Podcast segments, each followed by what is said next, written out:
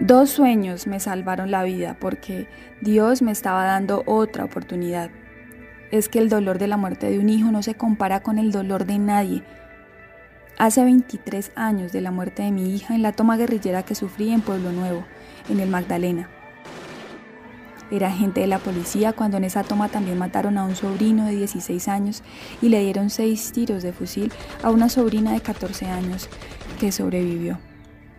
Estoy pensionada, el pasado día del veterano tuve muchos sentimientos encontrados, de alegría, de tristeza, de volver a recordar, pero estoy muy agradecida que la Unidad para las Víctimas me haya tenido en cuenta para esa conmemoración, porque uno no está solo y el dolor lo estoy compartiendo con otras personas.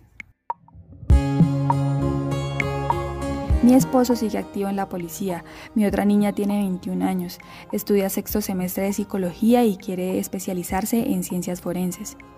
Y mi hijo hizo primer semestre de Derecho y se quiere presentar en la Escuela General Santander para ser oficial de la policía. Mi esposo y yo estamos de acuerdo con esa decisión. Es que no tengo resentimiento con la policía, ni con la guerrilla, ni con nadie.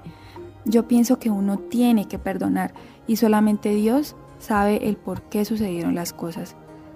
Espero que me sanen las heridas, pero si me preguntas, Iris, ¿quieres volver a la policía? No lo dudaría, me uniformaría.